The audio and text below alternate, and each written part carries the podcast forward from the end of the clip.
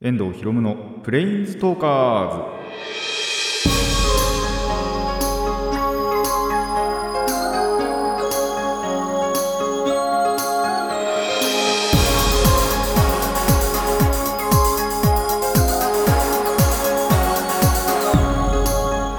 ズ。ラジオの前の皆さんこんにちは。遠藤博夢のプレインストーカーズ。パーソナリティの遠藤博夢です。この番組はマジック・ザ・ギャザリングのプレインズウォーカーたちがさまざまな世界へ旅できるがごとくさまざまな話をしようという番組です。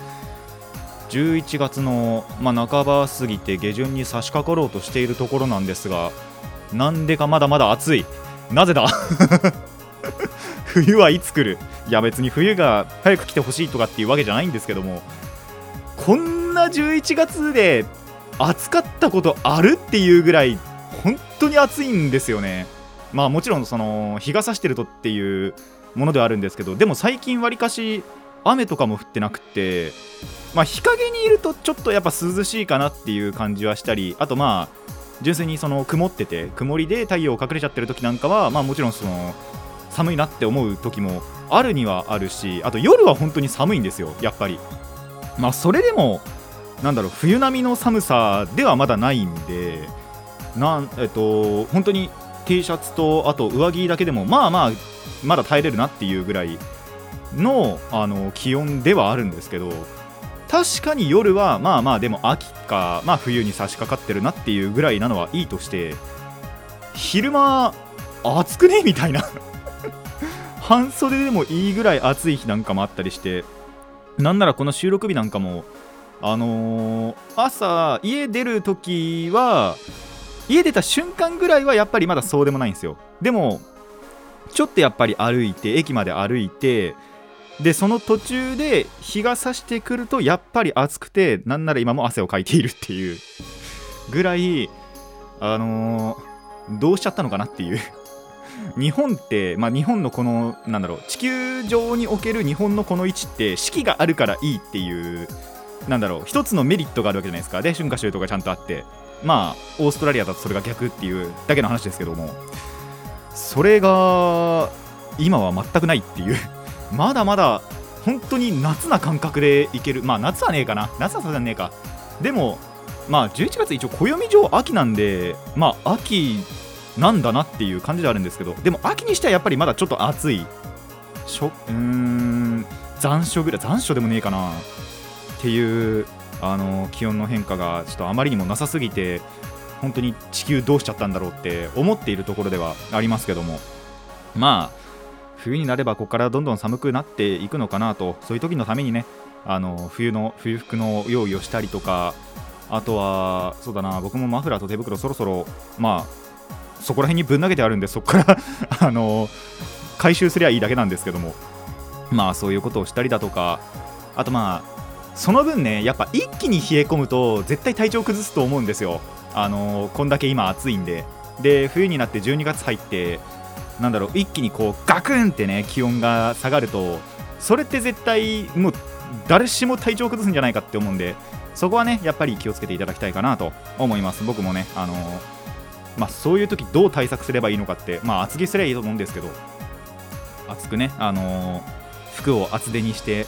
あの対策していければなと。あとまあ部屋の温度とかもねちゃんと暖房つけるなりなんなりして、えー調節していければいいかなと思います。それではラジオ始めていきましょう。遠藤ひろむのプレインズトーカーズ。今回もレッツプレインズトーク遠藤ひろむの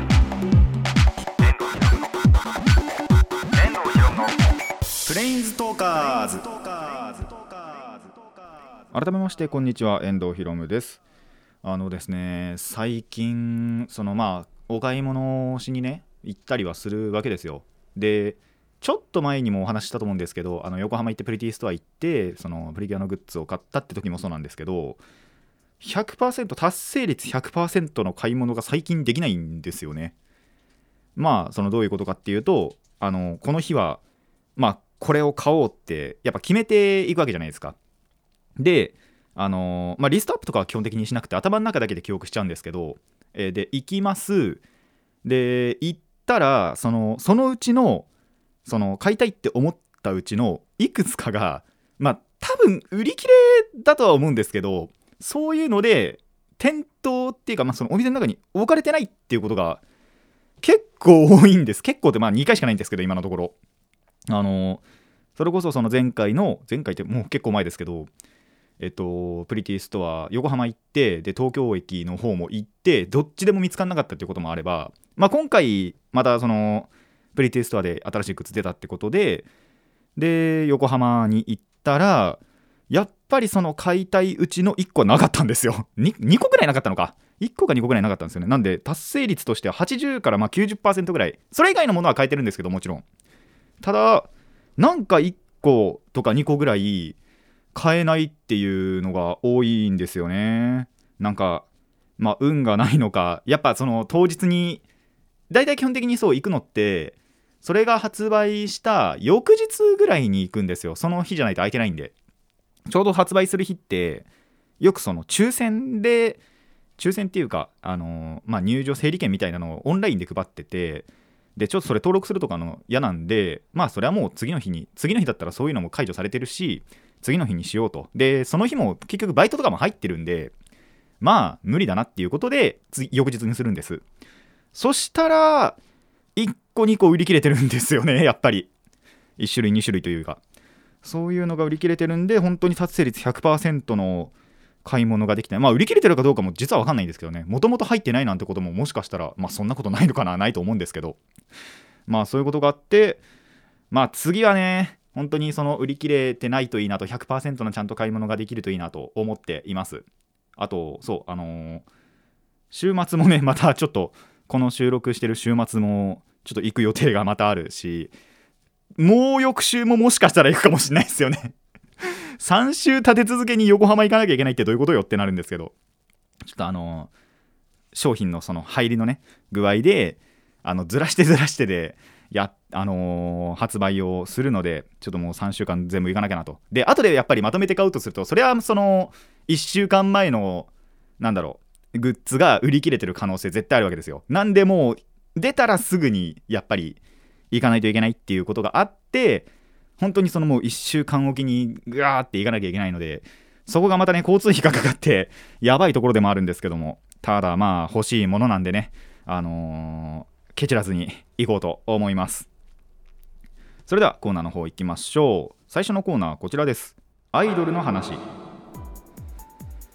中古って、えー、まあ結構もうニュースになってたりするんで知ってる人の方が多いんじゃないかなと思いますがやはりね僕はまあこれまでのねあのお話とかからも分かるようにこの話題にはやっぱり触れなきゃいけないなということであの急遽ね 1個このコーナーを入れました。えー、本題に入りますと電波組インクのねえー、成瀬えみさんもう僕の要は推しですよ。てか電波組インクをあの知るきっかけになった人ですよ。知るきっかけってまあ知ってはいましたけどあのハマるきっかけになった人ですよ。そんな、えー、成瀬えみさんが2021年2月の1516日のライブをもって電波組インクを卒業するというのがえっと11月の16日ですねにまたそのオンラインのライブがあって僕はちょっと見てなかったんです。まあ見れなかったんですけど見てなかったんですけどえー、そのライブの、まあ、アンコールの時に発表があって手紙を読んで。でなんならその置き土産っていうあの触れ込みじゃないですけど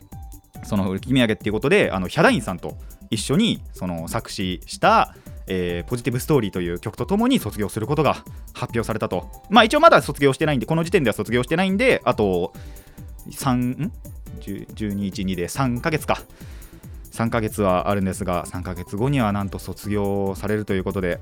えっ、ー、と、成瀬さんはですね、2010年の6月から電波組インクとして活動していたので、まあ約11年、約ですけど、約11年は電波組として、活動していたとそれがここで、えー、終止符を打たれるということですね。ハマってまだ1年1年経ってないぐらい。そうですね1年まだ経ってないぐらいですね本当に。今年2020年入って4月ぐらいでやっとハマったんでまさかねそこで1年経たずにしかもそのハマるきっかけになった人が卒業するってなかなかもう本当に知った瞬間本当にまあニュースそのものはやっぱり月曜日その時点では知っててあのーニュースとか、まあ、その時にまだニュースになってないかな、あのーご自身のツイッターとかで言われてたりしたんで、もうね、現実受け止めらんなくって、何回も何回もツイッター開いては閉じて、開いては閉じてっていうのをやって、エイプリルフールのオスじゃねえかなっていうのをね、すごい、まあ、エイプリルフールじゃないんですけど、全然。あのーそうじゃないかなっつって、あのーもう何回も何回もチェックしたぐらい心のねダメージがちょっと大きかったです。ただあのー悪いことだけじゃないんですよ実はこれって。あのー所属今のその電波組としても所属してるディアステージっていう事務所には所属したままなんです。なアイドルを辞めるってことじゃない？あまあアイドルは辞めてるのか。あ辞めてるっていうかアイドルとしては本当に卒業みたいな。ただディアステージに所属して本当はやっぱりもともとなりたかったのがアニソンシンガーっていうことでこれからはその、まあ、2月からはっていうのかな。はアニソンシンガーとしてとかあとそれこそそのスタプリでね声優さんもやってで一応今期でも1作品あの声優声優さんとしてやってるっていうことで声優さんとしての活動もしていきたいと、まあ、あくまで本当に独立してソロ活動したいから、えー卒業するという天幕組からは卒業っていうことではあるらしいです。なんでこれからも全然その活躍とかが見れるので本当に悪いニュースだけじゃないというところはあるんですけどやっぱりねその声優としてというかあのソロで活動あの LINE ライブとかでも活動してるっていう時とやっぱりそのアイドルでいる時電波組でいる時の成瀬さんってやっぱり同じようで違う。気がするんでそのアイドルとしての成瀬さん見れなくなるっていうのはやっぱり悲しいなっていうそれこそ1年僕からしたら1年見てないですからね。でその1年だってあのまあ僕その積極的にライブあのオンラインライブとかを見てないからっていうのもあるんですけど1回2回ぐらい見たかな。その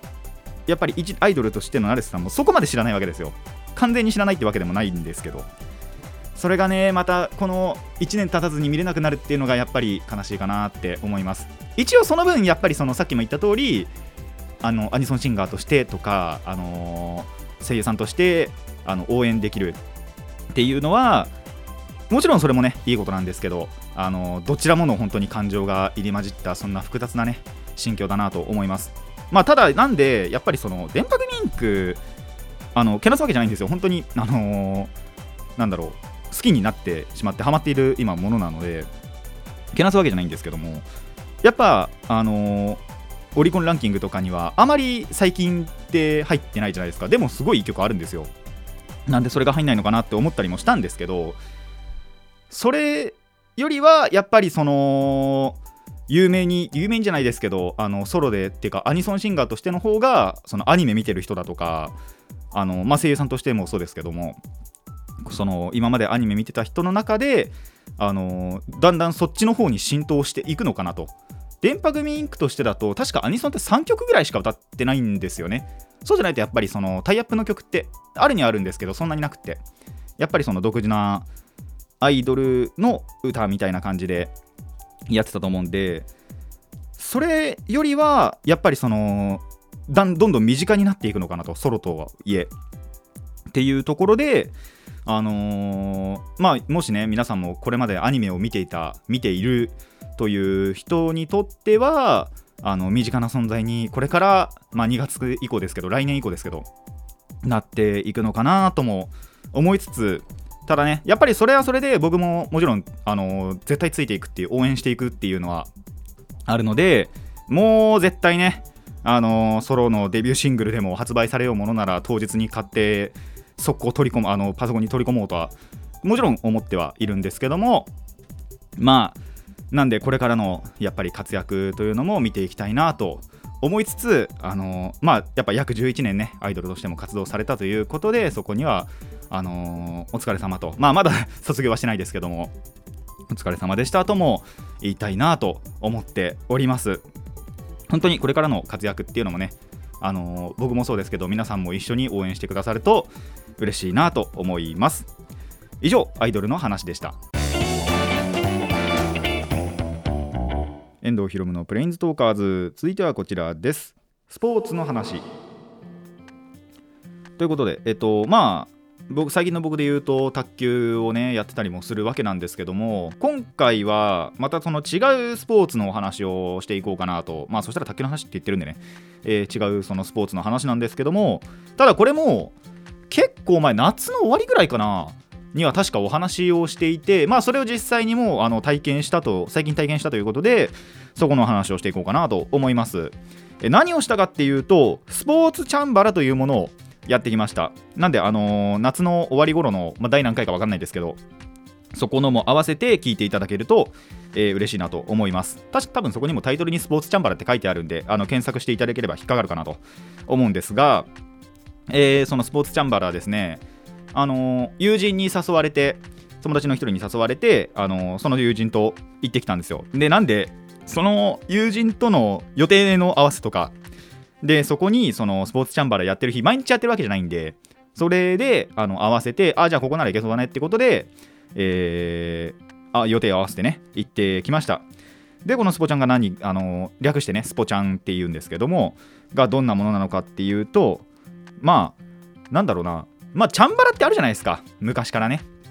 新聞紙丸めたりまあなんなら本当にもっと前だとあれかな木の棒とかでやってたのかな。とかのを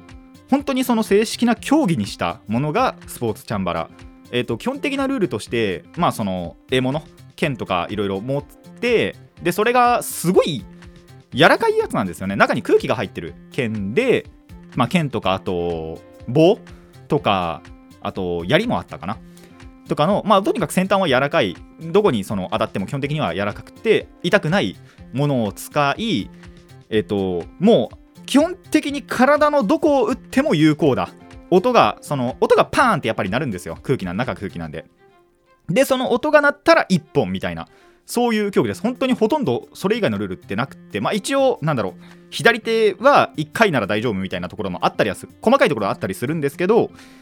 もうとにかく相手より先に自分が自分の剣を当てれば勝ちというのが基本的なルールです。あと一応まあなんだろう。枠？あのー、こっからここは出ちゃいけないよみたいな枠とかももちろんあるんですけどもそういうルールの範囲でとにかく、えー、どっかに当てれば勝ちと。まあ剣道をめちゃくちゃ簡単にした感じですね。しかもあの獲物もすごいいっぱいある。剣道って市内だけじゃないですか。で両手で持つじゃないですか。あの重いんで。でただスポちゃんはそのそもそもが一番最初は木立っていうところから始まって。それがまあめちゃんこ軽いわけですよ。やっぱり中も空気なんで。なんで片手で持てるし。であのとにかくその固定とか面とかもちろんその部位の名前とかあったりするんですがあと銅とかも。もうとにかくそのどっかしらに当てれば勝ちみたいな。ところの簡単な、えー、なんだろうスポーツに運動になっております。で何がいいかというかまあなんだろうな。どういうことを学べるかっていうところなんですけどそのやっぱり武道なわけですよ。一つのあのスポーツとはいえ。あの柔道とか剣道それこそ柔道剣道とかと同じく武道の一つなんですねスポーツチャンバラって。なんでその武の心も学べる。あのー、それこそ道具僕らはもう本当に初めてやるんで道具の貸し出しとかもあってその貸し出しの時とかもやっぱりそういう作法があったりしてあの作法の言葉遣いとかもあったりしたりあと試合前とかもの例の仕方とかあとなんならその練習が始まる前の例の仕方とか先生への例の仕方なんかも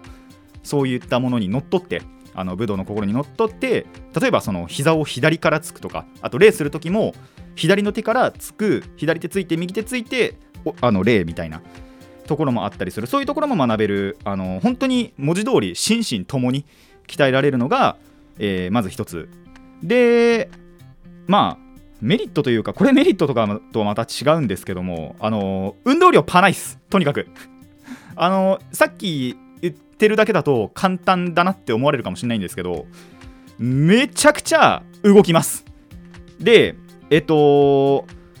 もう一つやばいのがその運動量もちろんそのパないしで剣ってやっぱ自分の利き手で持つんで僕の場合だと右手なんですけどで右手を出すじゃないですか。で右足も出すじゃないですか。でこうなんだろう斜めになって、あの、構えるんですけどまず右手をまあ剣を振るんで、あのー、右手はめちゃくちゃ使うと。で足もやっぱり踏み込みが甘いと相手に届かなかったりするんで踏み込みもすごいやってて僕の右半身次の日から壊れてましたけどね。それぐらい運動量がとにかくやばいと。でそこにあのこれは安全のためなんですけども面をやっぱりつけるんですよ。面といつもなんかヘッドギアみたいな感じだったんですけどそれをつけるとめちゃくちゃ苦しいわけですよ。もう呼吸がすごい苦しくて。でなんならそのマスクももちろんしなきゃいけないんでマスクもしてるんでそれも相まってあのーとにかく初心者にはめちゃくちゃ厳しかったなと。僕はまだその卓球とかもやってるし体力的には全然大丈夫だったんですよ。息苦しくてしょうがなくてそこがきつかったなっていうのは、えーちょっと感じました。で今も言ったんですけどとにかく簡単そうに見えてただ奥は深い。どう攻めるか。とにかくあの武器もやっぱり軽いんで大振りにしちゃうとその前に切られちゃいますしかといってやっぱり小振りにするとあのー小振りすぎて相手に届かなかったりするので本当にどう攻めるか。で相手のその攻撃に対してどう守るのか。一応えっとそれこそ小太刀とか長剣とか、まあ、両手で持つ武器じゃない場合はあの左手にまあてか利き手じゃない方にあのシールド盾をあの装着することができるんですけどもそれを使って守るのかとかなんならもちろんその剣で守ってもあの時代劇とかのね剣劇みたいな感じで剣で守ってもいいんですけどそういうので本当にどうどの方向から攻めるのかどの部位を攻めるのかで相手のその攻めに対してどう守るのかっていうのがとにかくもう本当に一瞬一瞬で決めなきゃいけない瞬発力がめちゃくちゃ問われるそんな、えー運動だなと感じました、まあ、そういう点で見ると卓球となんか似たようなところもあるにはあるんですけど、まあ、剣の振り方とかもちろん違いますしね。なんで、あのー本当に奥が深く初心者にはねやっぱり厳しいっていうかところはあるんですけどもう本当に楽しむっていうぐらいだったら、あのー剣をね震えあの自由に触れますし。で動きもなんなら本当に卓球以上に動いたっていうのは僕自身自分自身で分かったんでそういった面も見てもその運動量とかから見てもなかなかいい運動量を発揮できる、えースポーツなんじゃないかなと思いました。なんでもしね皆さんのまあこれあのそれこそ前回のスポーツチャンバラのお話の時にも言ったんですが、えー身の回りでねスポーツチャンバラができる環境があればまあ大体はその地域のえっと、スポーツチャンバラ協会みたいのが一応うちのところにもあって。でそこがやっぱ開催してたりすると思うんですよ。なんであの電話とかしてみてぜひねまずはやっぱ無料体験とかしてみてから自分に合うかどうかみたいなところを、えー見極めてみてください。ただやってみるとやっぱ意外とね面白かったりもするんで、えーおすすめはできるかなと思います。もちろんそのやっぱり上級者にね勝つなんてのは初心者はできないと思うのでそこを楽しむまあそれじゃなく勝つことじゃなく本当にその運動としてね楽しむことを、えーおすすめしようかなと思います。以上スポーツの話でした。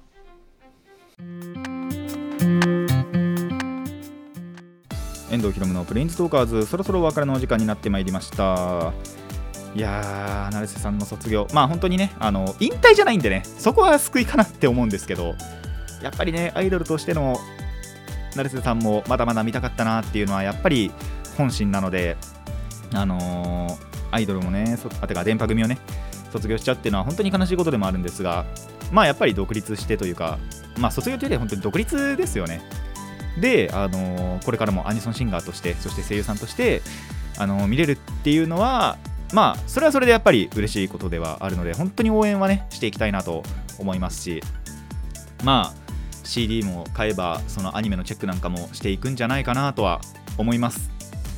あのーまあこれはあくまで僕の,、まあ、の望みというか願望というかとかだったりもするにはするんですけどまああれですね。やっぱ一番最初のそのデビューシングルがプリキュアの曲とかだといいですね。オープニングでもエンディングでも。もうエモいじゃないですか。それは。エモいじゃないですか。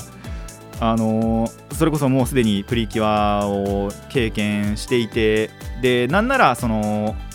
プリキュアもリアルタイムでほぼほぼ追っかけてたみたいな話でもあったのでそれほどあのプリキュア愛はあの成瀬さんすごいです。強いですしその人がですよアニソンシンガーになるって言ったらそれはプリキュア歌うしかないんじゃないかな。まあデビューシングルじゃなくてもねもちろんそのどっかのシリーズその今後のシリーズでオープニングかエンディングか、まあ、主題歌を任されるなんてことがあったらもちろん絶対買うし あのーカラオケでもねバリバリ歌ったりすると思うんですけども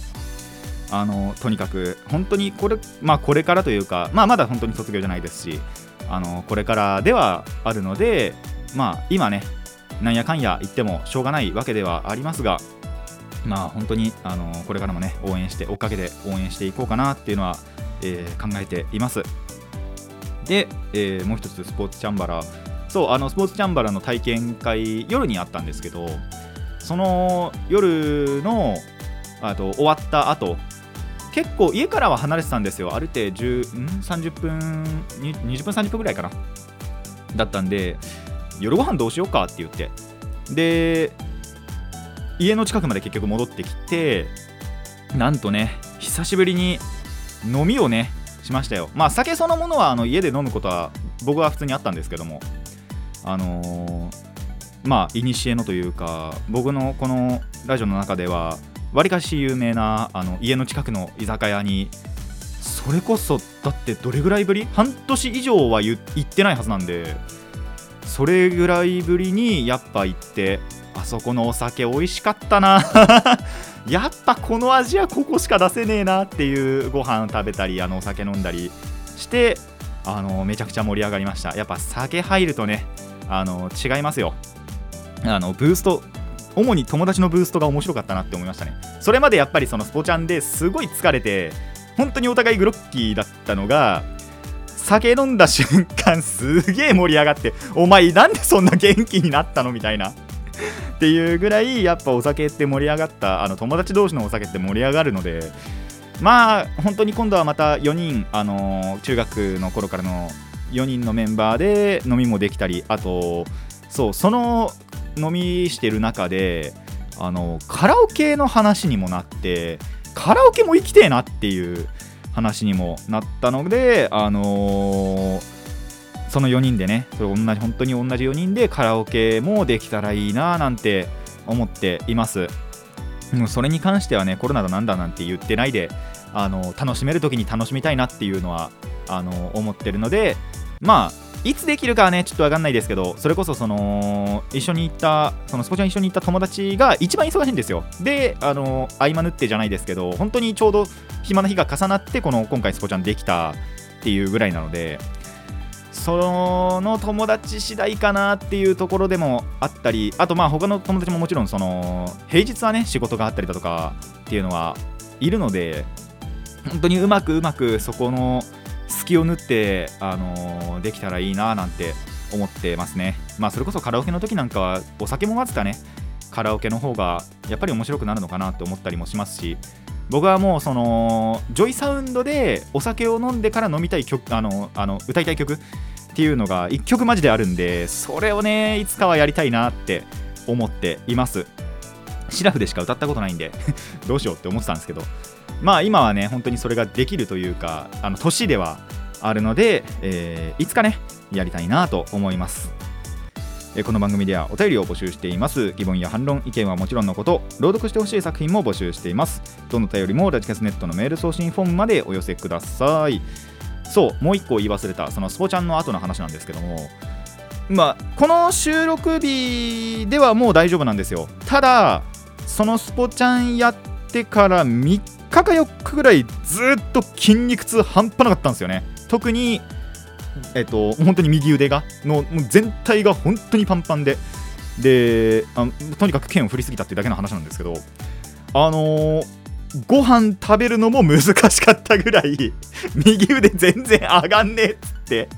あの顔を近づけてね食べるなんてことをやるぐらい右手の負荷は半端なかったです。まあそれは多分僕の力の使い方が悪かっただけなんですけど。だって友達はそうでもなかったんですよね。